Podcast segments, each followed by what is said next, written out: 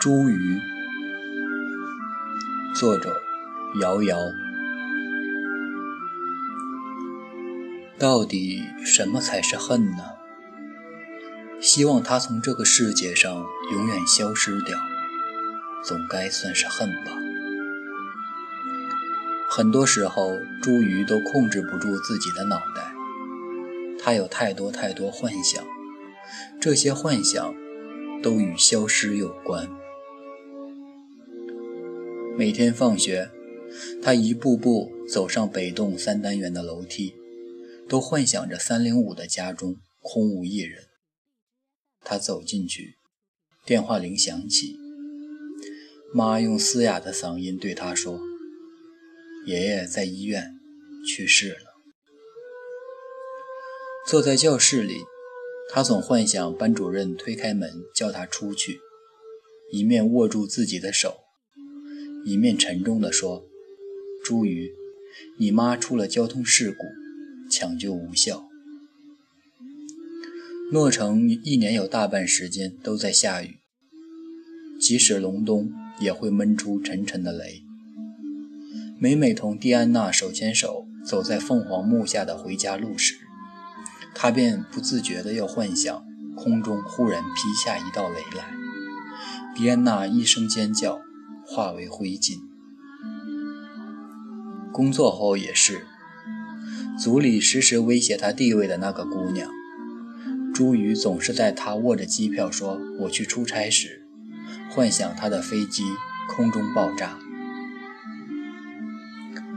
朱瑜常常反复做一个梦，梦里他的面前总有一扇门，打开后眼前永远是电影电影大院的黄昏。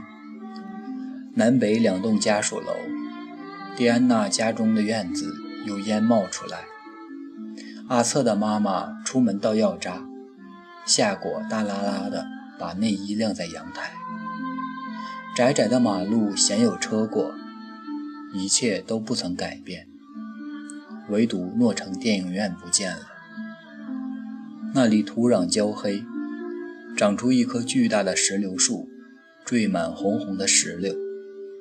他走过去，仰头想要摘一颗下来，才发现那圆鼓鼓的果实是躺在床上的爷爷，穿新裙子的蒂安娜，回国产的茱萸妈，以及所有他曾幻想过消失于世上的人。内线电话将午休的茱萸吵醒时，他正又一次站在石榴树下。仰望那些被悬挂起来的憎恨。前台有人找，我现在过去。茱萸揉了揉胀痛的太阳穴，抓起工卡套在僵硬的脖子上，踩着八公分高跟鞋，铿锵有力地往前台走去。半个月前，同事们嚷嚷说，明年的流行色叫淡山茱萸粉。茱萸升职势不可挡，就是从那时起，他一天也没有顺过，接二连三的同客户吵架，流失合同。今天不知又是谁家撕上门来，心里一万个垂头丧气，面上也要有手握一万个真理的样子。他把疲惫目光调整到满电模式，像一阵锋利的气流转过墙角。却看见阿策挂着软绵绵的笑容坐在候客区。朱玉愣住了：“怎么是你？我晚上的车回诺城，喝杯咖啡吧。”阿策说话的样子就好像昨天才见过朱玉一般。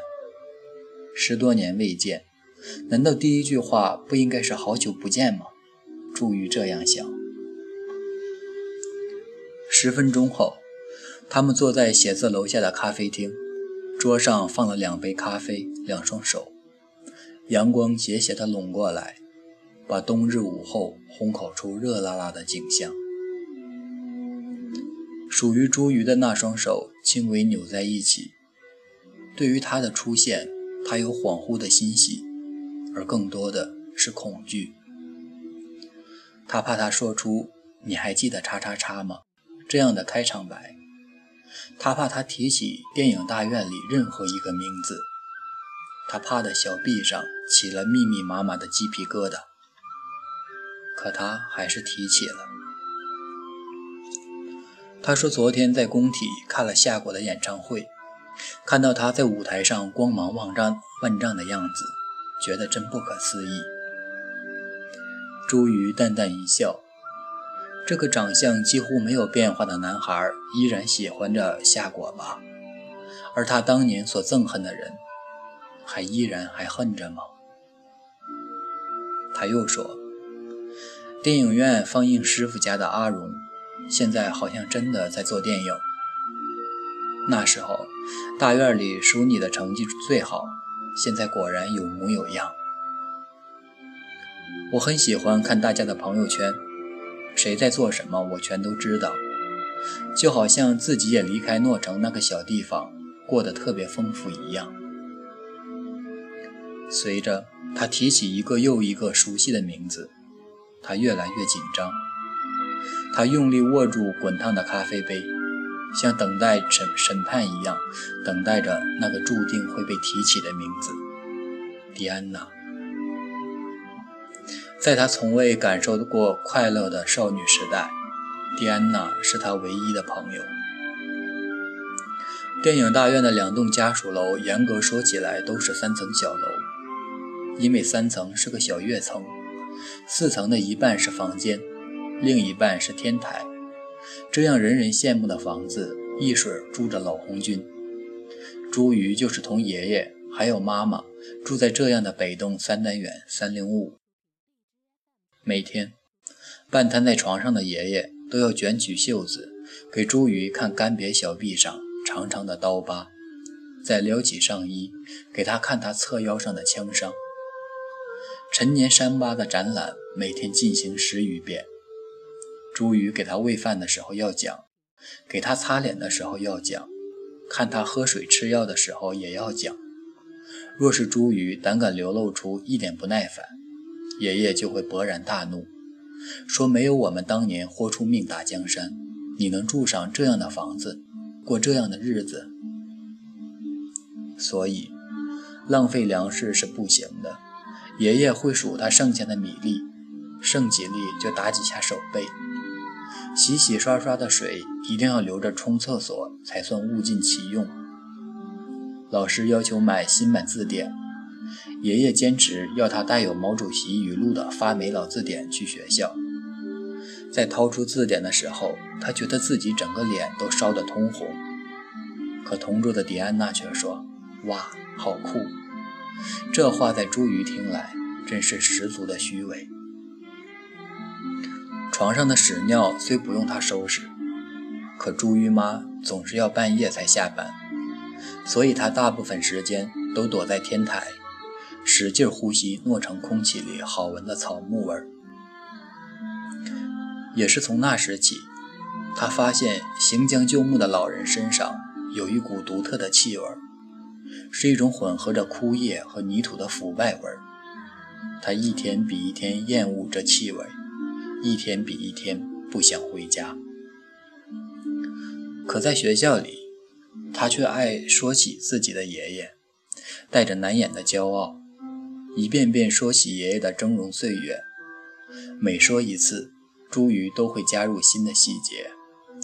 他说起爷爷的严格，爷爷的厉害，爷爷的好。这个脱离了一把老骨头和腐肉的爷爷，仿佛才是他真正的爷爷。才是他爱的爷爷。因为照料爷爷的关系，朱瑜放了学必须马上回家，不能和同学在校门口吃脏兮兮的小吃，不能一起写作业，连春游也不能参加。也许是为了表达对女儿的歉意，朱瑜妈给朱瑜的零花钱倒不算小气，可她并没有地方能花出去。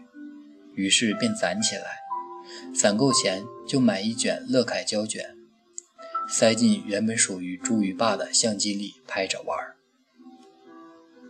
朱鱼爸曾是诺城摄影协会的成员，拍的一般却爱拍。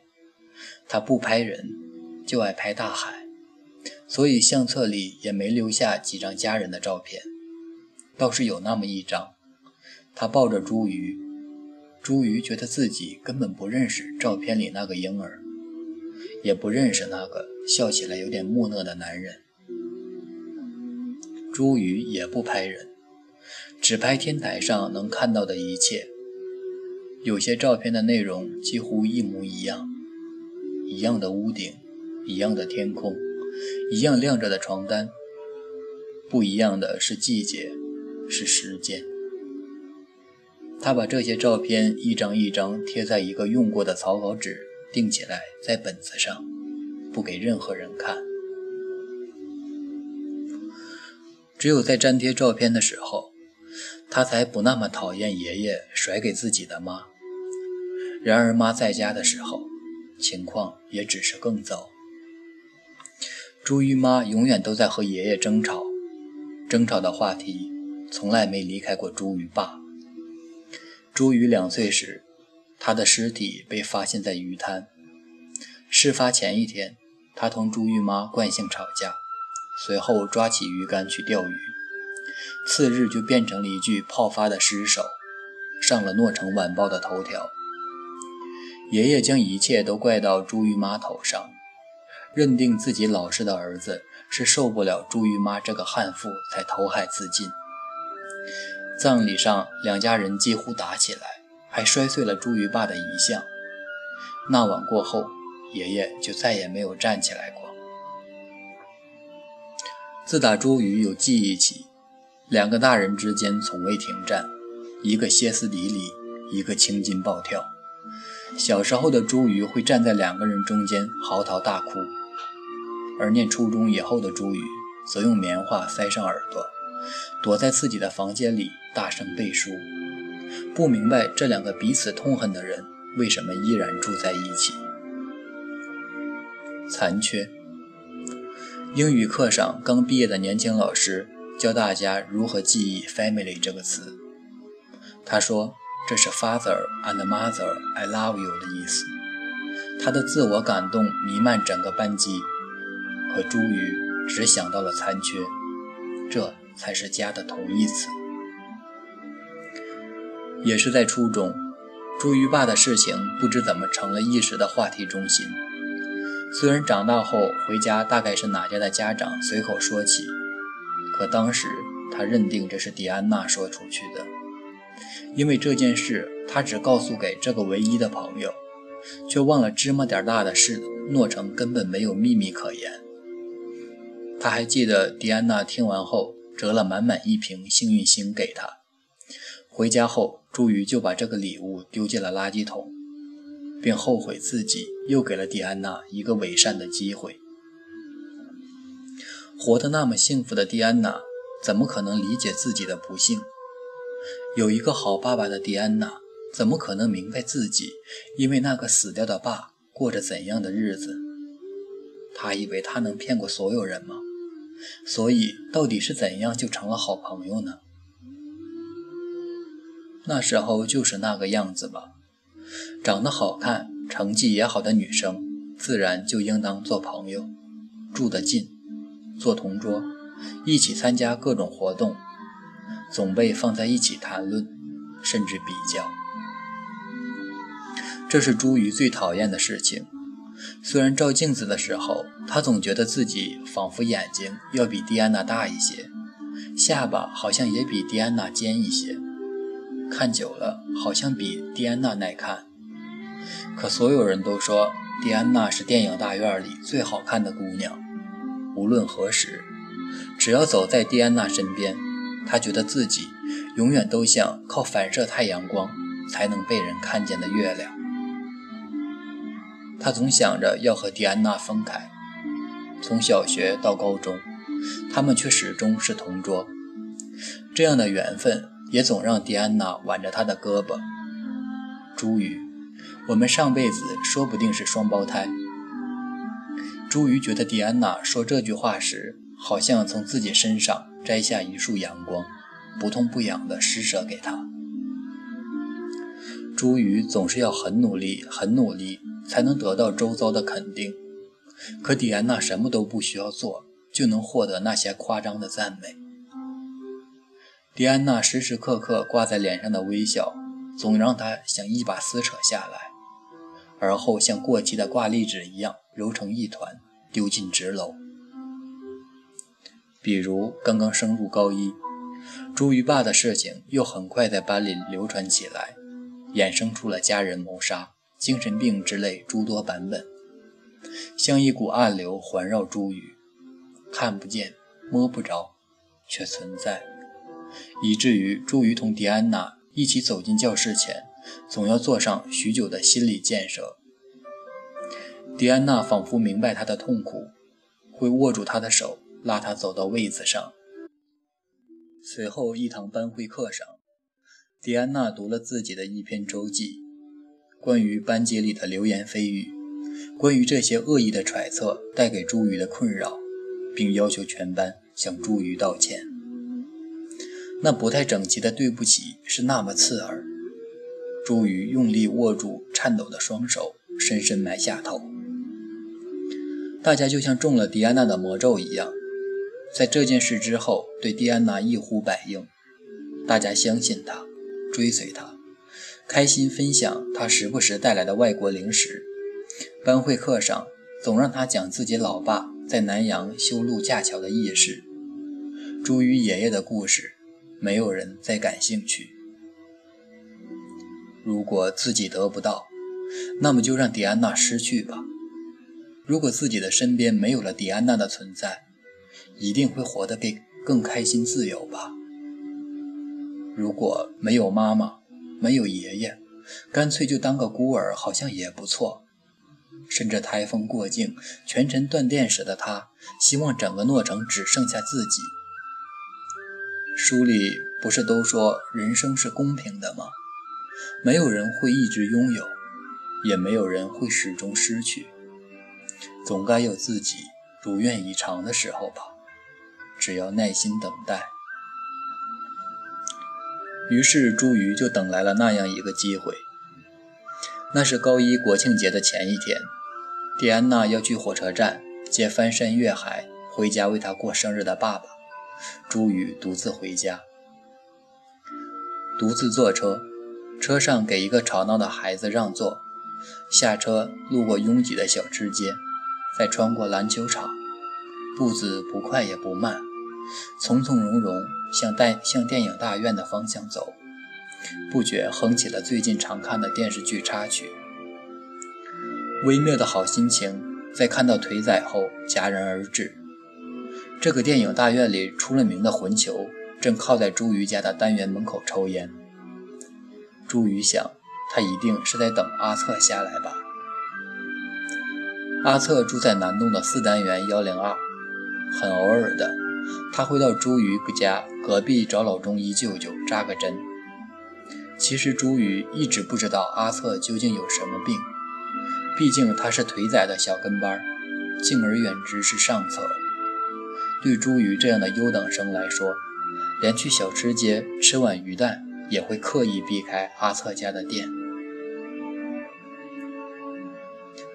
朱瑜收紧喉咙里的小曲，加快脚步想从腿仔旁边走过，却被腿仔一把拽住了胳膊。他吓得连尖叫都忘了，可内心里……却居然涌起那么一丝的期待。迪安娜三号去学校值日的时候，你别跟去。腿仔劈头就砸碎了他的期待。朱瑜不明所以的看了看他，并没有掩饰自己眼中的厌恶。腿仔笑得倒入倒人胃口，别露出那副表情。你想让我把你怎么着，我都下不去手，你就放心吧。朱瑜用力甩掉他的大手，想进单元门，腿仔却直接抬起一条长腿拦住了他的去路。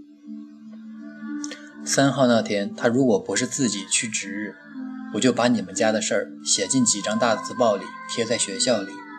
我就跟说，我就说你们全家都是神经病，你爷爷、你妈妈、你爸爸全是神经病，你也是。这些难听的话竟然没让朱瑜条件反射似的浑身发抖。他转头盯着他的眼睛，一字一句地说：“明天值日的同学有事，迪安娜替他。谁告诉你是三号？腿仔满意的收回腿，朱鱼则觉得自己好像没了双腿一样，是飘着回到三零五的。那天他没有去天台，一直把自己关在房间里。他的心在持久的狂跳中交错着害怕与激动。第二天他当然要去。腿仔这个混蛋，真当年级第一名是傻瓜吗？直到朱直到朱鱼双腿打软，走下公交车时，他还依然没有完全弄明白发生了什么。站在陌生的站牌下，他低头看着自己手中紧紧握住的相机，手指依然在不自觉地颤抖，指甲的颜色微微发紫，指尖冰凉。四十分钟前，他躲在楼梯转角，偷偷将镜头伸出墙根，拍下了腿仔企图强暴迪安娜的全过程。腿仔几乎是狠狠将迪安娜按在贴满白色砖的墙上，扑上去就要亲。迪安娜没有尖叫，但拼尽全力在挣扎。只是面对腿仔，一个女生的挣扎不过徒劳。迪安娜穿在身上的新裙子很快被扯开，粉色的内衣是茱萸在商场里一眼就看中的那件。他的思绪一下就飘向了同迪安娜一起逛街买内衣的那天。他停在这件内衣面前看了会儿，迪安娜走过来说：“这个好看，我们一人买一件吧。”结果当然只有迪安娜买回了家，可朱鱼却总觉得。是他抢走了本该属于自己的东西。等他再回过神，胶卷已经走到了最后一张。路过的三个男生叫喊着往腿仔这边跑。腿仔松开披头散发的蒂安娜，还不忘朝他吐一口口水。在他拔腿就跑的时候，朱宇也飞快地转身跑开。他以最快速度抄小路跑出学校后门。眼看来了一辆公交，便不假思索地冲了上去。就这样，站在了这块陌生的站牌下。他知道自己拍到了极其重要的东西，大概能够称之为证据吧。这样想着，他已经不知不觉走过了两条街，站在一个小小的照相馆前。他稍稍犹豫了一下，还是拉起校服外套的帽子，抠出胶卷。连同两张崭新的十块钱一起冲进店门后，放下就跑。那天晚上，他独自坐在鱼摊边坐了很久，买了一瓶汽水，吹着十月依然温暖的海风，盯着远处的渔船，迟迟不肯回家。他不想回电影大院，或者说不敢回。其实他根本没有想好洗出来的胶卷要怎么办。他甚至无法光明磊落地取走那些乱七八糟的照片，不加急的话，五天才能洗出来。朱鱼以为自己要过上一周睡不着的日子，却没想到三天后，他放回家，打开邮箱，看见来自照相馆的信封袋，安安静静地躺在那里。朱鱼取出信封，从里面抽出照片，呀。他轻呼一声，那正是他拍下的那些照片。他的手心瞬间沁出细密的冷汗，顾不上可能会被经过的邻居看到，他飞快地翻看起那些照片。没错，是他的，每一张都记得。直到最后一张，他愣住了。照片的主角是他，他躲在墙角，举着相机对准对准蒂安娜和腿仔。朱宇手一抖，长长的底片跟着从信封里滑落。他慌忙捡起底片，刷一下拉到最后一张。小小的方寸里，正是他偷拍的样子。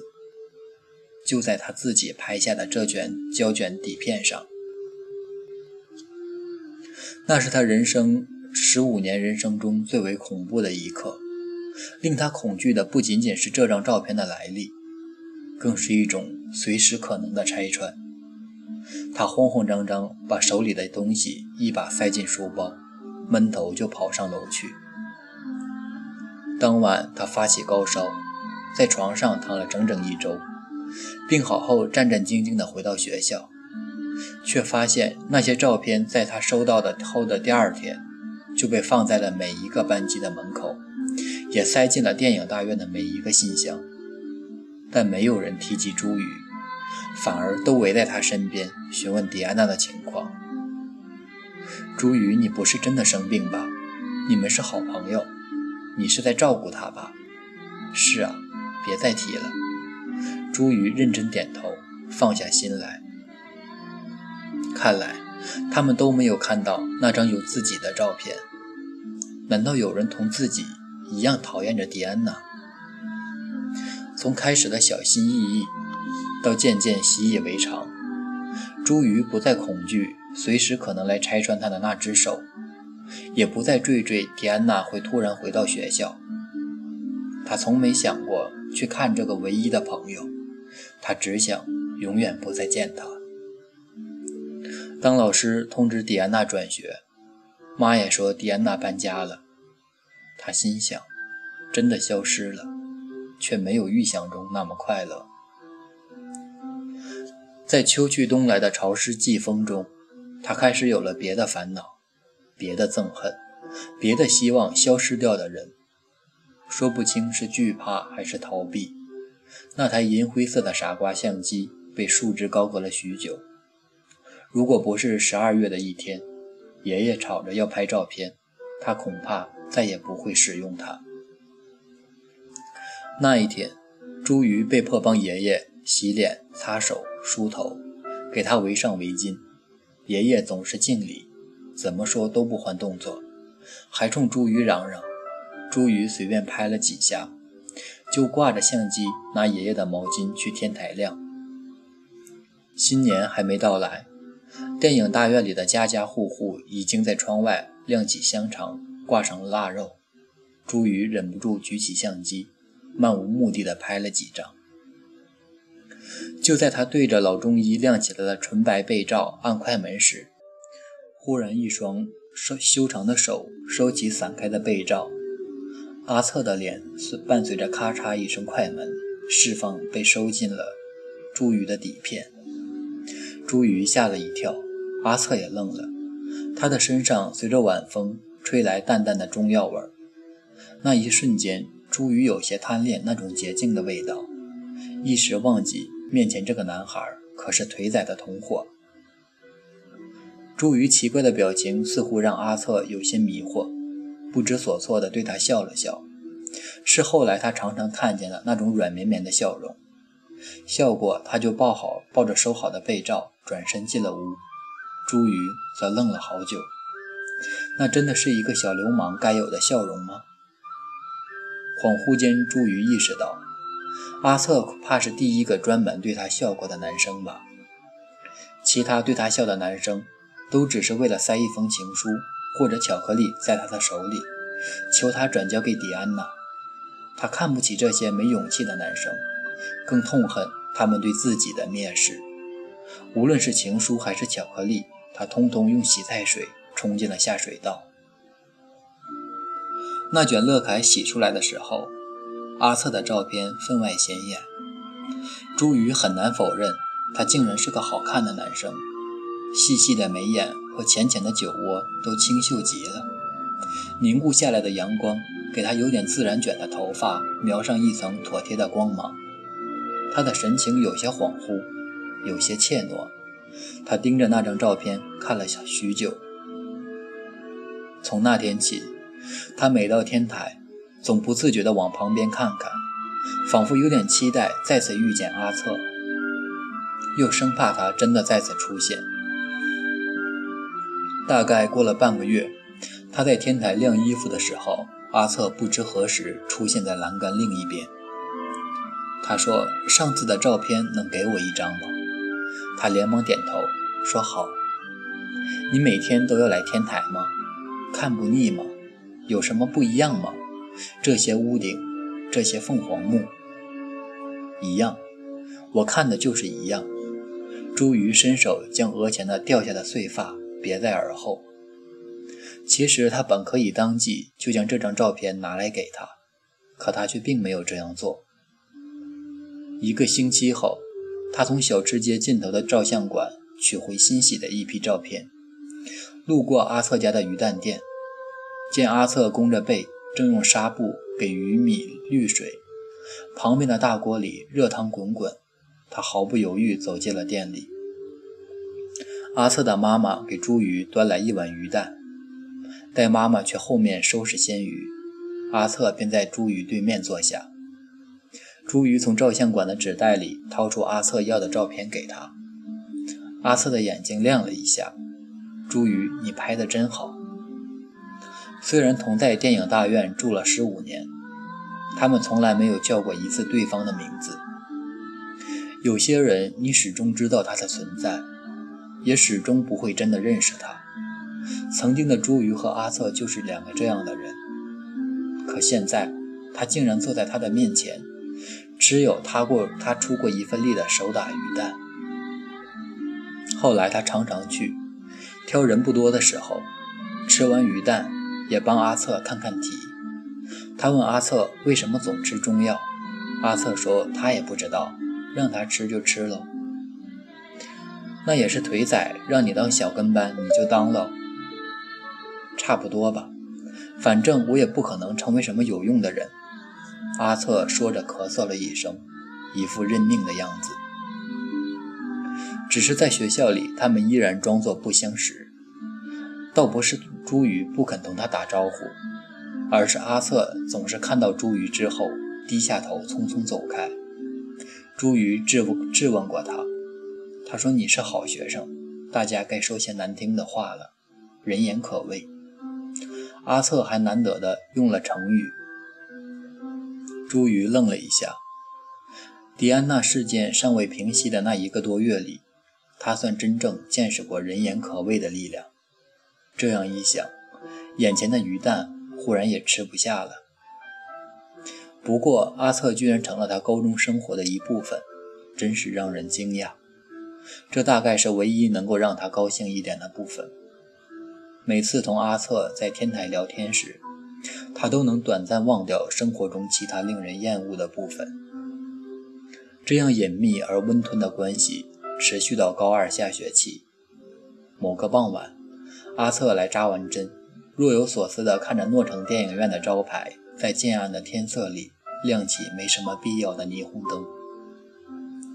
其实也很想去看看那些外国电影。可是阿荣应该很讨厌我吧？阿荣就是诺城电影院放映师傅的儿子，比他们小上三四岁。原来成天黏在迪安娜屁股后面，从来不拿正眼看茱萸。泰坦尼克号要上映，可是可以买票看的，我们去看吧，不用求阿荣。话刚出口，茱萸就后悔了，这听起来实在太像是约会了。可阿策好像并不在意，很认很认真的点点头笑了。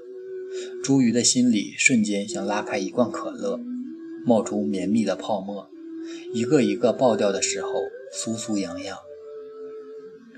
四月的诺城已经热得像盛夏，空气中海水的咸腥味渐渐浓烈。就是这样的天气，朱瑜换上一条浅绿色连衣裙，偷偷涂了一点妈妈的陈年口红。觉得颜色太沉，又用卫生纸擦薄了一些，简直不可想象。她要和男生约会了，虽然就是在家门口，但全诺城的人都好像挤在了这里。朱宇淹没其中，倒也还算自然。排到跟前的时候，阿策推开朱宇拿钱的手，从口袋里掏出钱包，手忙脚乱地拿钱。朱宇忽然好奇那些钱里。会不会有腿仔分给他的保护费？刚想玩笑一下，却看见钱包里掉出一张裁剪的不那么规整的照片。朱瑜蹲下身捡起照片，翻过来一看，夏果一张睥睨万物的臭脸赫然在目，那是从班级合照中剪下来的。朱瑜站起来将照片递给阿策，阿策的脸红到了耳根。朱瑜什么都明白了。泰坦尼克号到底演了什么？朱瑜不知道，他满脑子都是夏果面无表情的脸。在船裂开的那一刻，他幻想夏果也变成一具躺在鱼滩上的尸体。电影落幕，他站起来，转身准备离开时，看到自己的座位角落细弱地刻着一棵小树苗。那天之后，他再也没有上过天台。也没有再碰过相机，甚至不再去小吃街。大院里偶尔遇到阿策，也都匆匆绕开。阿策则服从了他的疏远，只是从 QQ 空间到校内，再到朋友圈。十几年里，阿策始终在给他点赞，或者说给电影大院里的所有人点赞。奇怪的是，纵然他的心事无疾而终，他却从未幻想过阿策的消失。哦，对了，拍完爷爷的照片一周后，爷爷就去世了，妈妈一滴眼泪也没掉，可朱瑜却嚎啕大哭。考上大学后，他便开始做那个关于诺城电影院的梦，只是他再没有同任何人联系过，那是他急于逃离的过往，虽然他不肯承认。既然来北京了，就想来看看你，因为迪安娜的事情。我不好意思去见阿荣，何况还跟着腿仔欺负过他。谢谢你当年同我做朋友，今天也没有不认我。终于，迪安娜的名字出现了。朱瑜岔开话题，要不我送你去火车站吧？阿策摇摇头，喝掉杯子里的咖啡，抹了抹嘴巴，站起来。我回去了。那个朱瑜。嗯，我知道是你。什么？那些照片，迪安娜的。可我知道你不是坏人。阿策说完，背起双背双肩背头双肩背包，头也不回地走出了咖啡厅，留下朱瑜一人坐在原地目瞪口呆。他偏过头，看他站在路边招手拦下一辆出租车，看他钻进去。再看出租车混入滚滚车流，消失在这个偌大城市面目模糊的路口，连解释的机会也没有留给自己。他想说，不是我散播出去的，可转念一想，又有什么不同呢？他深吸一口气，刚站起来，手机却忽然响了。他抓起来看，原来是那个始终同他不对付的姑娘。在有领导的工作群里大喊大声嚷嚷：“流行色人呢？谁知道朱雨姐哪去了？我这有好多东西要她走流程呢。”可这一回，朱雨忽然想到，在别人的幻想里，自己是不是也从这个世界上以无数的方式消失过无数回了呢？